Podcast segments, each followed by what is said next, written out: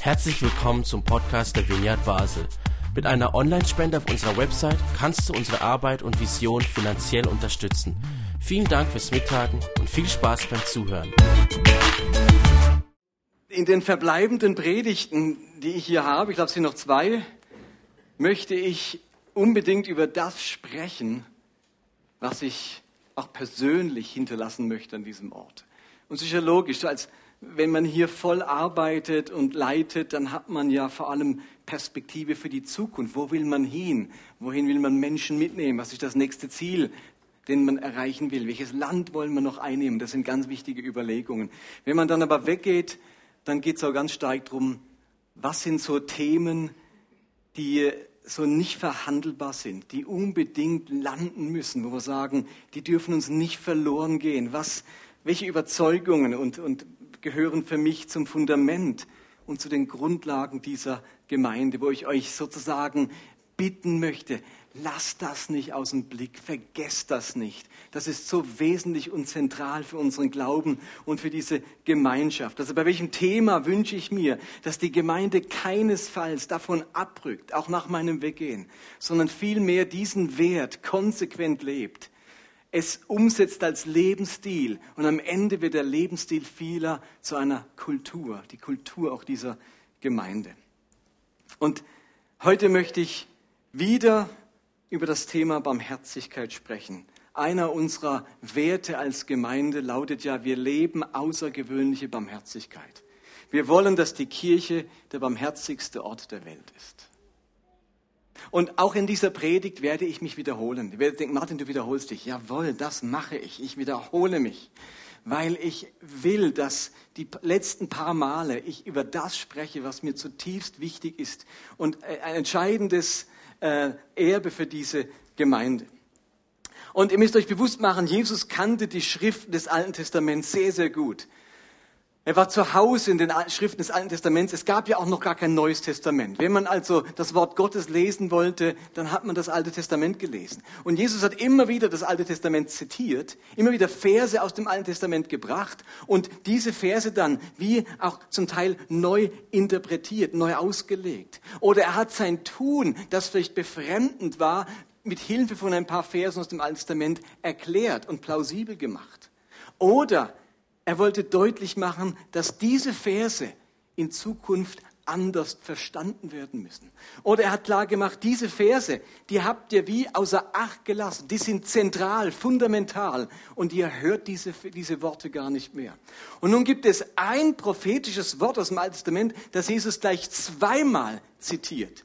Also nicht einfach nur einmal, sondern ganz gezielt setzt er einen Satz vom Propheten Hosea ein, um in bedrohlichen Situationen, wo es ihm wo er schwer kritisiert wird, wo er kaum verstanden wird mit seinem Handeln, diesen Satz bringt, um sich und eine völlig neue Denkweise ähm, zu präsentieren und zu erklären. Und dieser Satz eben aus dem Propheten Hosea äh, bringt er bei zwei Gelegenheiten und diese beiden Gelegenheiten möchte ich euch heute Abend beschreiben. Zwei Geschichten, die wir uns dazu näher ansehen. Die erste Geschichte, wo dieser Vers zitiert wird, steht in Matthäus 9 ab Vers 9.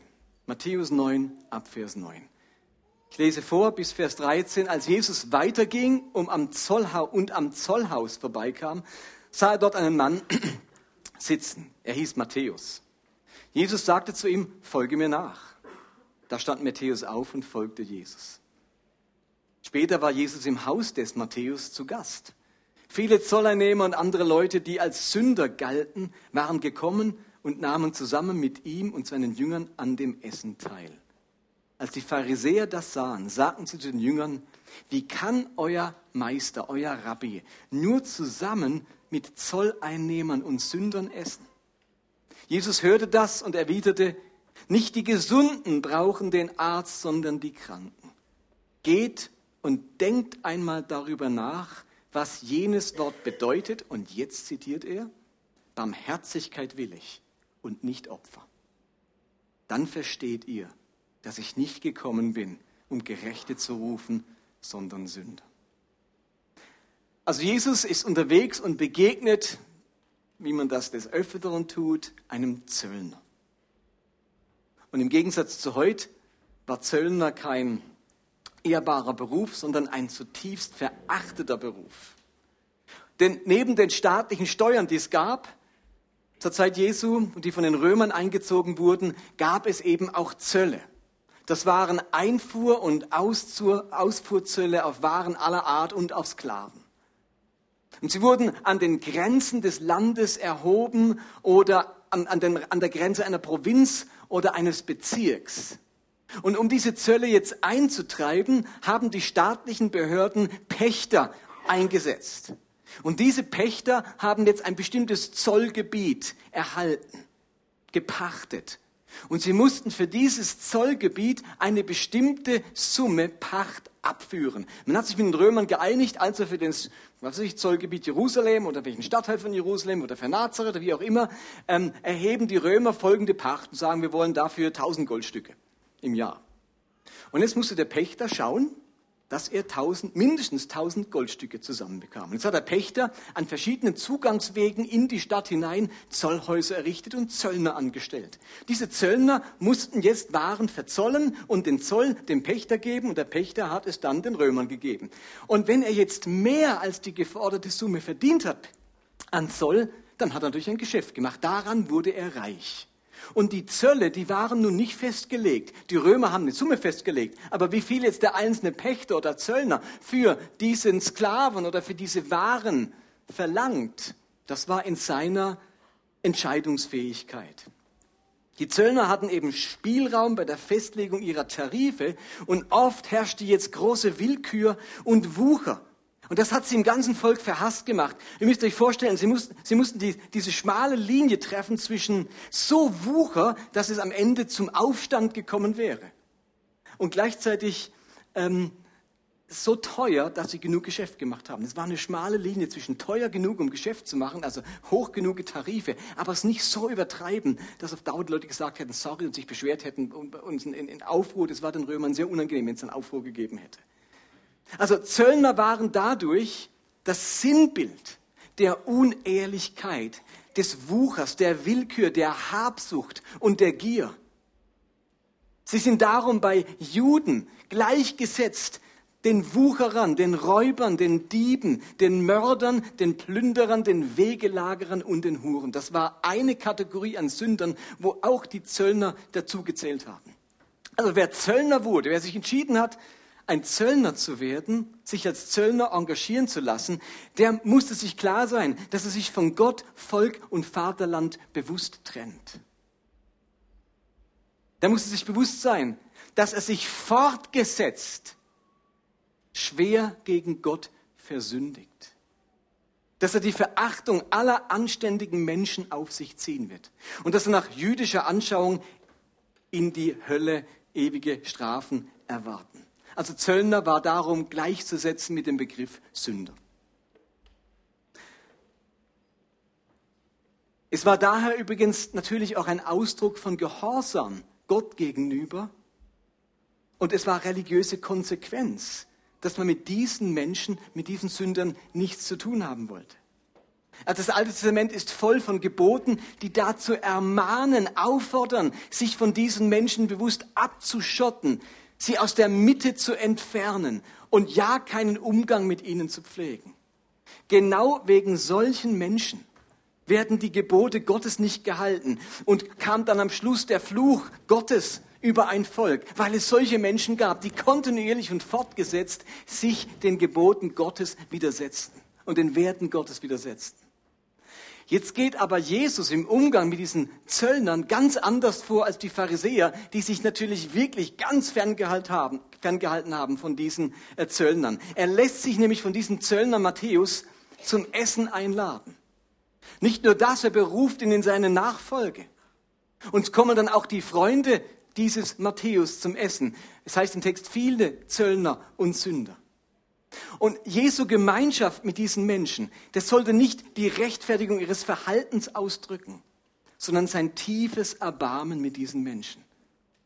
Und sein tiefes Erbarmen mit der Situation, in die sich diese Leute hineingeritten hatten, ganz egal, was für Sünder es waren. Die hatten sich in irgendetwas hineingeritten, das sie jetzt auch irgendwie kaputt macht. Und deswegen kann Jesus sagen, Die Gesunden brauchen den Arzt nicht, sondern die Kranken. Jesus wollte dort auch Heil und Gesundheit und Erneuerung hineinbringen. Und die Frage ist, wie ist es, warum ist es Jesus gelungen, einen anderen Ansatz zu wählen im Umgang mit solchen Menschen wie, de, wie den Pharisäern? Er hatte die gleiche Bibel gelesen wie die Pharisäer. Er hatte die gleichen Bibelstellen gekannt. Warum ist ihm das gelungen? Nun, weil mit Jesus ganz bewusst eine neue Zeit, eine Zeit des Erbarmens angebrochen ist. In seiner Antrittsrede, wo Jesus im Lukas-Evangelium deutlich macht, wozu er jetzt da ist, was er in diese Welt hineinbringen möchte, sagt er in Lukas 4, Gott hat mich gesandt mit dem Auftrag, den Armen gute Botschaft zu bringen, den Gefangenen zu verkündigen, dass sie frei sein sollen und den Blinden, dass sie sehend werden, den Unterdrückten die Freiheit zu bringen und ein Ja der Gnade des Herrn auszurufen. Und an dieser Stelle bricht Jesus die Lesung ab, er hat nämlich einen Text vorgelesen, er hat die Schriftrolle genommen in der Synagoge und hat dann vorgelesen in Nazareth. Und genau an dieser Stelle bricht er den Satz ab oder den Vers, müsst ihr euch vorstellen, in der damaligen Zeit gab es noch keine Verseinteilung oder Kapiteleinteilung. Es war ein durchgehender Text ohne Punkt und ohne Leerzeichen. Und der Satz wäre nämlich weitergegangen, ähm, ein Jahr der Gnade des Herrn auszurufen und den Tag der Vergeltung unseres Gottes oder der Rache oder des Gerichts. Das liest Jesus nicht mehr vor. Er bricht hier ab und endet damit, dass alle hören, es bricht eine neue Zeit an. Mit Jesus ist Gnadenzeit angebrochen. Jetzt triumphiert die Barmherzigkeit. Und die Barmherzigkeit ist jetzt der entscheidende Ausdruck von diesem Reich Gottes, das anbricht.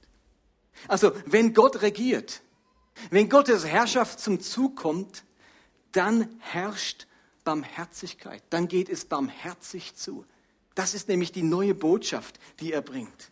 Also, ihr könnt, wir könnten sagen, in unserer Geschichte gibt Jesus den Pharisäern einen Vers aus dem Alten Testament mit, der für sie wie ein, ein neuer Fahrplan Gottes für die Menschheit wirkt. Es gilt jetzt, einen neuen Fahrplan zu bringen.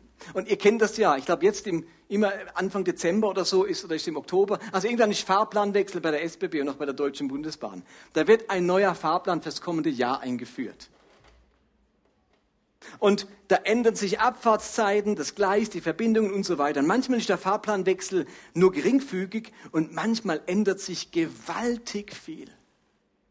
Jesus, mit, mit Jesus hat uns Gott einen vollkommen neuen Fahrplan für die Menschheit, für die Menschheit erstellt. Mit Jesus erstellt Gott einen neuen Fahrplan für diese Menschheit. Und etwas von diesem Fahrplanwechsel kommt eben nun mit diesem wichtigen Vers zum Ausdruck, den Jesus zitiert. Geht und denkt einmal darüber nach, was jenes Wort bedeutet. Barmherzigkeit will ich und nicht Opfer.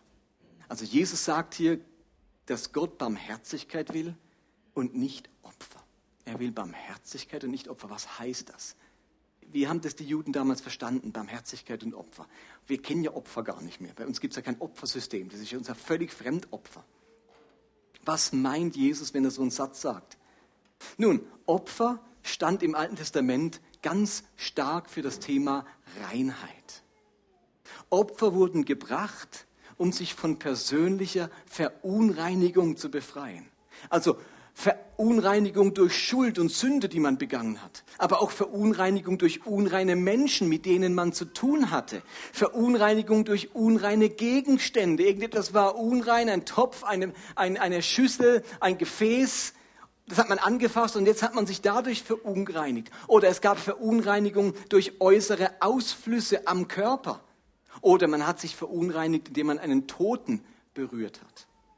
Und nun hat das Alte Testament eine ausgesprochen vielfältige Opfertheologie entwickelt. Kapitelweise, Levitikus 1 bis Kapitel 7, zum Beispiel sieben Kapitel lang unter anderem, ähm, wird berichtet, welches Opfer man für welche Verunreinigung zu bringen hat. Da gab es Brandopfer, Speiseopfer, Hebopfer, Dankopfer, Rauchopfer, Sündopfer, Schuldopfer, Schwingopfer, also eine ganze Menge Opfer die alle den Zweck hatten, den Menschen wieder rein zu machen, ihm seine Reinheit wiederzubringen, die Wiederherstellung der persönlichen Reinheit und Heiligkeit. Dazu waren diese ganzen Opfer da. Also, die Opfer dienen meiner persönlichen Frömmigkeit. Sie sind Instrument meiner persönlichen Heiligung. Ich werde durch diese Opfer wieder heilig. Ich werde Gott wieder wohlgefällig. Ich werde wieder rein. Und genau in dieser Welt des Rein und Unrein, des Opferns für meine eigene Heiligkeit leben unsere Pharisäer. Ihr erstes und ihr höchstes Ziel war, das Erreichen von persönlicher Frömmigkeit, Heiligkeit und Reinheit. Und das hat dann ich im Laufe der Zeit so entartet, dass es zu einem frommen Heilsegoismus wurde. Hauptsache, mein Glaube ist okay. Hauptsache, meine Frömmigkeit stimmt. Hauptsache, meine Heiligkeit ist in Ordnung. Die ist mir das Wichtigste. Erinnert euch an die Geschichte, die Jesus vom verlorenen, nicht vom verlorenen, vom ähm, barmherzigen Samariter erzählt. Das ist genau die Kritik an diesem System, dass da ein Mensch schwer verletzt ist, der unbedingt Hilfe braucht. Und jetzt kommt die Crème de la Crème, die, die, die, die, die, die, also die wichtigsten, heiligsten Leute des Volkes vorbei an diesem Verletzten, nämlich ein Levit und ein Priester. Und weil ihnen ihre persönliche Reinheit und Heiligkeit über alles geht, rühren sie diesen Verletzten nicht an und lassen ihn links liegen.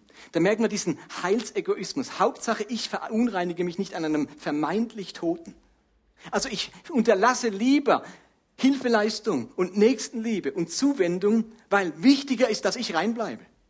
Das ist in den Köpfen der Priester, der Leviten und der Pharisäer drin gewesen. Jesus erwähnt, erzählt die Geschichte, sagt, das kann doch nicht sein. Und dann bringt er einen, einen Samariter, der es genau richtig macht. Und der per se, Samariter ist das gleiche Wort wie unrein. Also das sind die unreinsten Menschen, die man sich vorstellen könnte, Samariter. Und genau der macht's richtig. Der hat nämlich das ganze Thema Reinheit vom Tisch. Das schafft er sowieso nicht im Augen, im Augen, äh, in den Augen der Juden. Also kann er sich wieder zuwenden.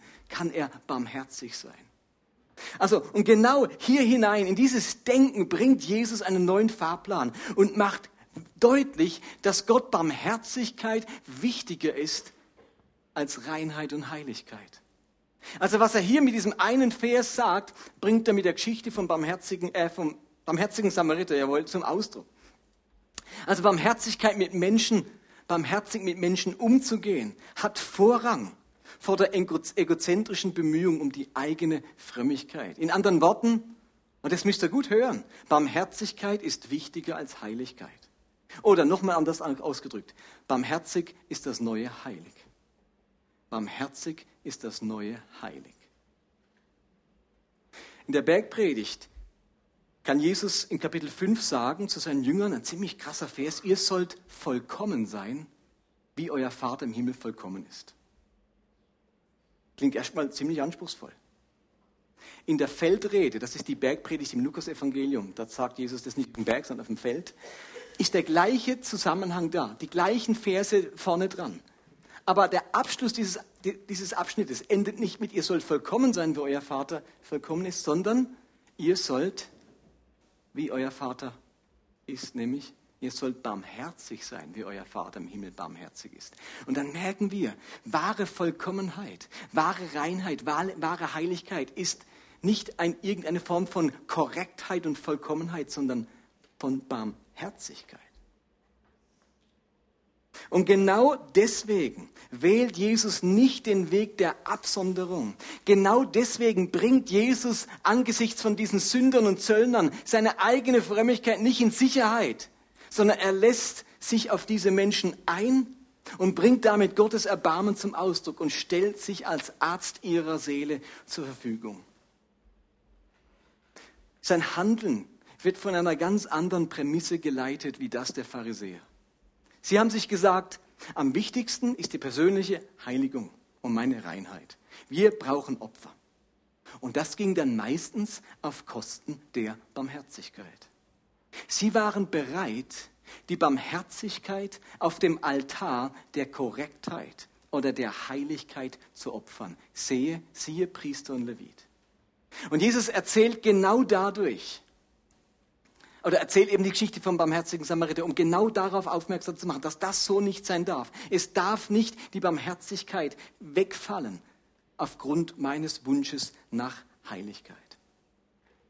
Und nun habe ich ja gesagt, dieser Vers wird zweimal von Jesus zitiert. Es gibt nämlich ein paar Kapitel später nochmal eine Begebenheit, wo Jesus wieder in Erklärungsnot gerät und dann zitiert er wieder diesen Vers. Und auch diese Geschichte möchte ich euch noch kurz vorlesen. Da heißt nämlich in Matthäus 12, in jener Zeit ging Jesus an einem Sabbat durch die Felder. Seine Jünger waren hungrig und fingen an, Ähren abzureißen und die Körner zu essen. Als die Pharisäer das sagten, sahen, sagten sie zu ihm, was deine Jünger da tun, ist am Sabbat nicht erlaubt. Jesus entgegnete, habt ihr nie gelesen, was David tat, als er und seine Begleiter Hunger hatten? Wie er ins Haus Gottes ging und wie sie die geweihten Brote aßen, die doch weder er noch seine Begleiter essen durften, sondern nur die Priester? Und habt ihr nicht im Gesetz gelesen, dass die Priester auch am Sabbat im Tempel Dienst tun? Sie übertreten also die Sabbatvorschriften und werden trotzdem nicht schuldig. Und ich sage euch, hier ist einer, der ist mehr als der Tempel. Wenn ihr begriffen hättet, was das heißt, Barmherzigkeit will ich und nicht Opfer, dann hättet ihr nicht Unschuldige verurteilt. Denn der Menschensohn ist der Herr über den Sabbat. Also hier nur ein paar Kapitel weiter ereignet sich etwas Ähnliches. Jesus geht mit seinen Jüngern am Sabbat durch ein Getreidefeld oder an einem Getreidefeld vorbei und die hungrigen Jünger reißen ein paar Ähren aus und nehmen sich die Körner zum Essen, zum Kauen. So ein On-the-Go-Müsli könnte man sagen. Die alle Zeit auf der Lauer liegenden Pharisäer und Wachhunde sehen das und machen Jesus den Vorwurf, warum er das zulässt am Sabbat. Du müsstest jetzt einschreiten, Jesus. Du müsstest sagen, halt, stopp, der Sabbat ist wichtiger als dein Hunger. Lass das bleiben. Man darf nicht Ehren ausraufen oder ausreißen am Sabbat. Und wir müssen uns bewusst machen, und in die Welt der, der Pharisäer hineinversetzen. Die hatten nämlich Recht.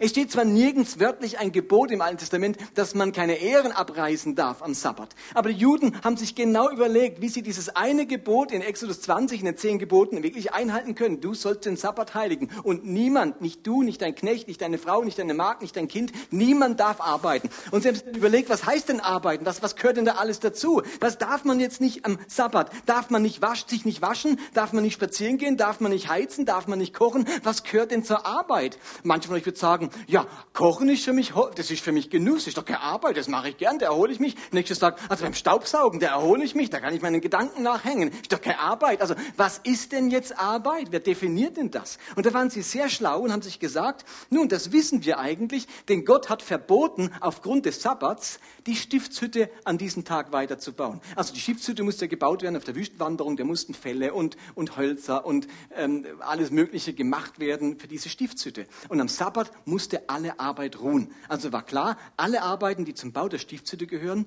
sind verboten. Das ist also Arbeit. Und dann hat man sich überlegt, das gehört da alles dazu, vom Tiere schlachten, damit man die Fälle hat, vom Gerben und so weiter, kam man auf 39 Hauptarbeiten. 39 Arbeiten sind verboten.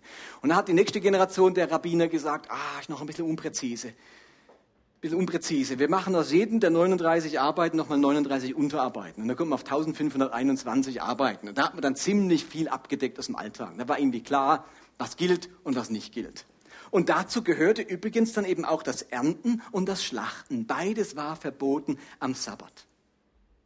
Und es war es völlig egal, ob man jetzt nur Ehren abreißt oder das ganze Feld mit Mähdrescher abmäht. Beides ist Ernten. Und beides ist verboten. Und jetzt macht Jesus was Spannendes.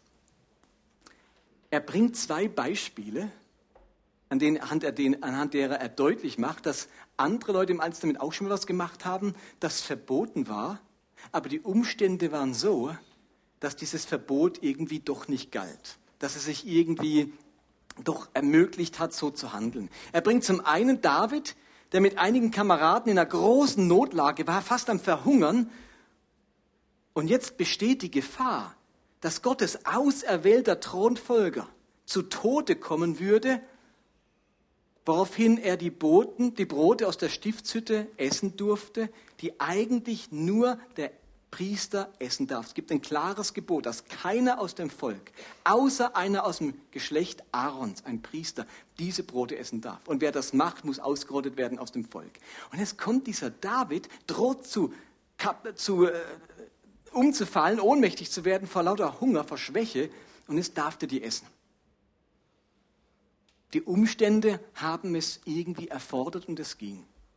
Bei einem anderen Fall, dürfen eigentlich, eben schlachten darf man nicht am Sabbat und doch durften die Priester und Leviten am Sabbat schlachten, um für das Volk am Sabbat Opfer zu bringen. Auch das war in dem Fall irgendwie möglich. Jesus erwähnt das, um zu zeigen, dass unter bestimmten Umständen Gebote entschärft oder, ich könnte auch sagen, als ungültig erklärt werden können. Es gibt also Umstände, die zur Entschärfung biblischer Gebote führen können. Und Jesus hat das in seinen Predigten immer wieder getan. Er hat sogar zweierlei getan. Bestimmte Gebote hat Jesus entschärft. Da waren unter bestimmten Umständen Dinge möglich, die sonst verboten waren.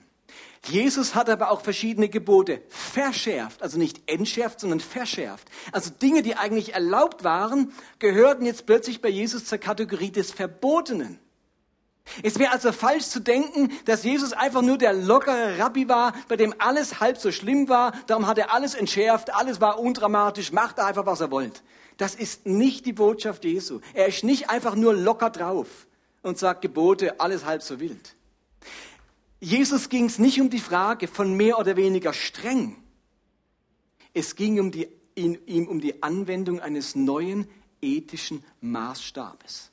Und den formuliert er hier eben dann in dieser Geschichte mit dem Sabbat nochmal ganz neu. Am Ende der Geschichte sagte, jetzt sage ich euch meine Ethik, meine Überzeugung, wie ich mit all den Fragen, was man darf und nicht darf, umgehe. Darf man zum Sabbat Ehren ausraufen? Darf man die Schaubrote essen wie David? Äh, darf man jetzt Opfer bringen? Wie die, was gilt denn jetzt? Woher wissen wir denn, was gilt und nicht gilt? Äh, was können wir denn einfach so fahren lassen und was müssen wir unbedingt festhalten an Geboten? Und er sagte diesen Satz am Schluss, als wie Offenbarung, was sein Maßstab ist. Wenn ihr begriffen hättet, Mensch, kapiert's endlich in anderen Worten, was das heißt, Barmherzigkeit will ich und nicht Opfer, dann hättet ihr nicht Unschuldige verurteilt. Also Jesu Maßstab, ob ein Gebot entschärft oder ein anderes verschärft wird, ist nicht die Frage, womit ein größeres Opfer verbunden ist sondern was zu mehr Barmherzigkeit führt. Lass mich das nochmal sagen. Jesu Maßstab, ob ein Gebot entschärft oder ein anderes verschärft wird, ist nicht die Frage, womit ein größeres Opfer verbunden ist, sondern was zu mehr Barmherzigkeit führt. Es geht also wiederum nicht um die Frage, welches Verhalten dient meiner persönlichen Heiligkeit und Reinheit am ehesten, sondern vielmehr um die Frage, welches Verhalten macht mich zum barmherzigeren Menschen. Nicht zum reineren, heiligeren Menschen, sondern zum barmherzigeren Menschen. Denn Barmherzigkeit ist das neue Heilig.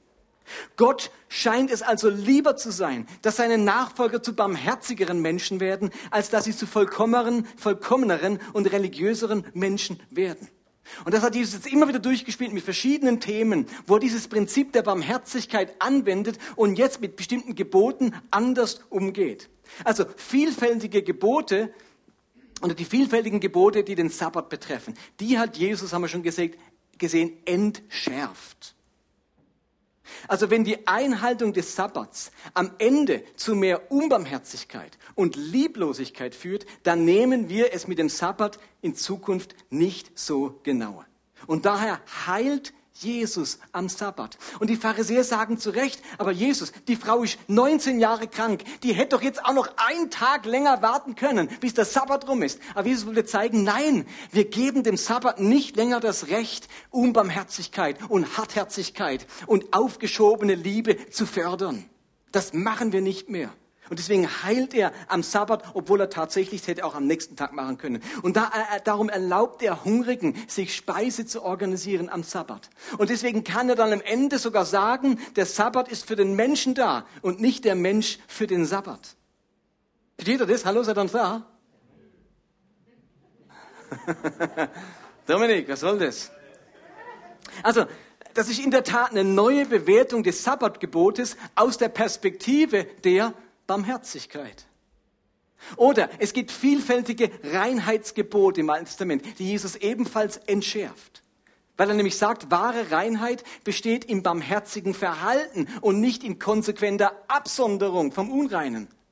Und daher ist Essen, ist Jesus mit Menschen, deren Gemeinschaft eigentlich verboten war. Und darum lässt Jesus sich von Menschen berühren, wie der blutflüssigen Frau, obwohl diese Berührung ihn verunreinigt hätte. Und darum lässt Jesus die Ehebrecherin in Johannes 8 ungeschoren davonkommen, weil eine zweite Chance barmherziger ist als eine tote Jüdin. Und die Speisegebote, von denen es auch ganz, ganz viele gibt im Alten Testament, hat Jesus ebenfalls entschärft und hat in Markus 5 alle Speisen für rein erklärt.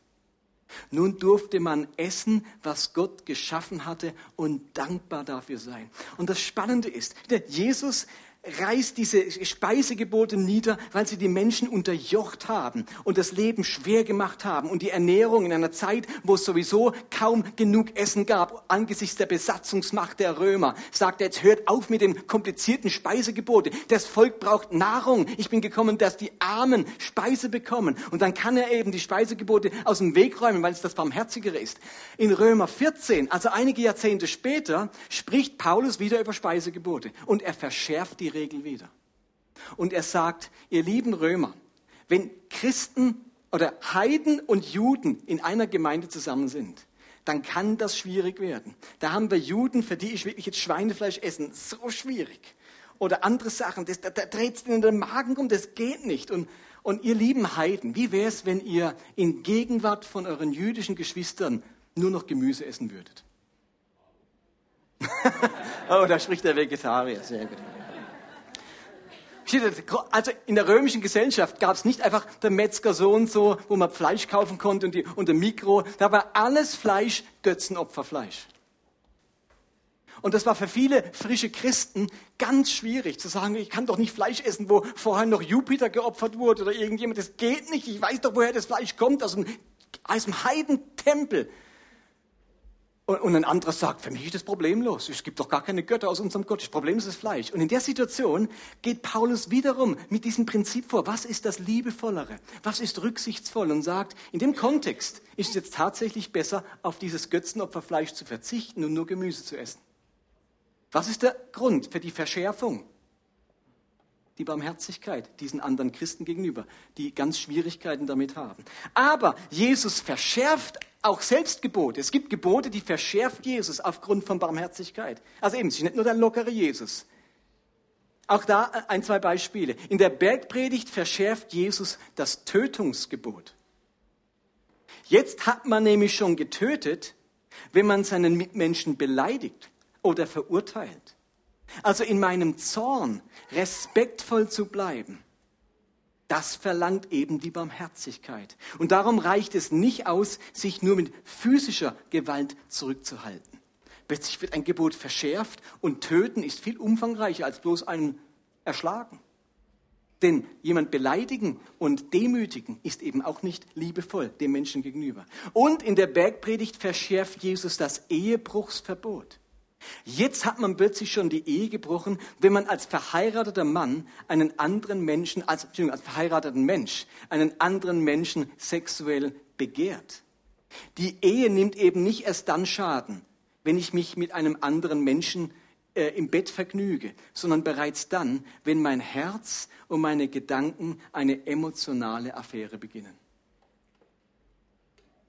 Jesus bringt den großen Fahrbahnwechsel äh, nicht Fahrbahn, Fahrplanwechsel, nämlich das Jahr der Gnade. Seine Ethik wird nicht zuerst bestimmt von der Frage, was der persönlichen Heiligkeit und Reinigkeit dient. Das war der Fahrplan des Alten Testaments. Der Leitgedanke dort war, wie nimmt meine Heiligkeit am wenigsten Schaden? Und daraus flossen all die alttestamentlichen Gebote.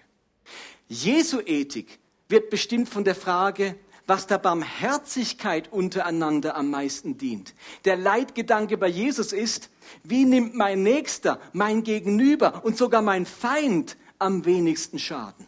Und daraus flossen die Gebote Jesu. Und die Folge davon ist, dass wir bestimmte Dinge nicht mehr als Sünde betrachten, die im Alten Testament noch als Sünde galten. Kochen, heilen am Sabbat, bestimmte Speisen essen und Ehebrechen und Ehebrechen eine zweite Chance geben. Und dafür erkennen wir andere Dinge als Sünde, die vorher noch überhaupt nicht im Horizont der Sünde oder auf unserem Radar waren. Ist euch das bewusst?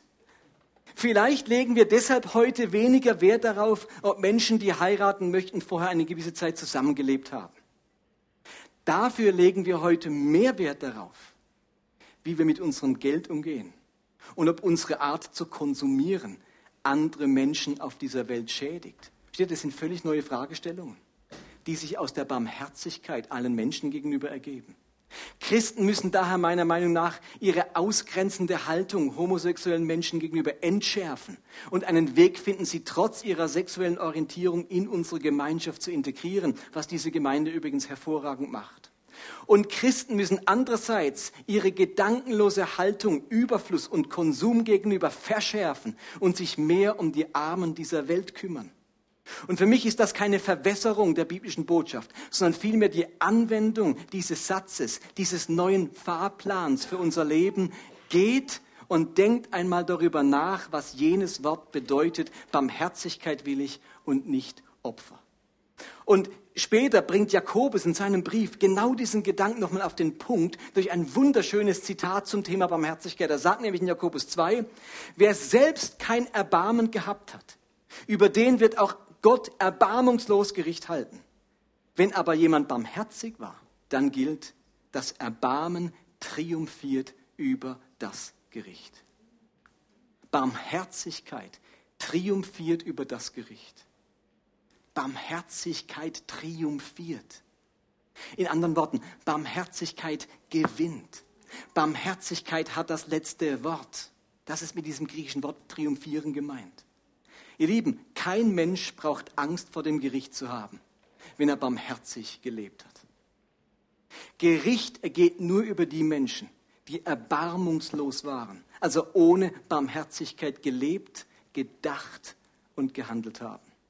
Ihr Lieben, das ist die Ethik Jesu. Das ist die Überschrift über dieses neue Zeitalter, das angebrochen ist. Barmherzigkeit hat das letzte Wort. Barmherzigkeit triumphiert. Barmherzig ist das neue Heilig. Barmherzigkeit ist wahre Vollkommenheit. Und damit bin ich jetzt fast ganz am Ende. Was heißt das jetzt für dich und mich konkret? Was mache ich jetzt damit? Wir müssen uns die Frage stellen, welche Haltungen, welche Einstellungen, welche Werte muss ich verändern um der Barmherzigkeit willen?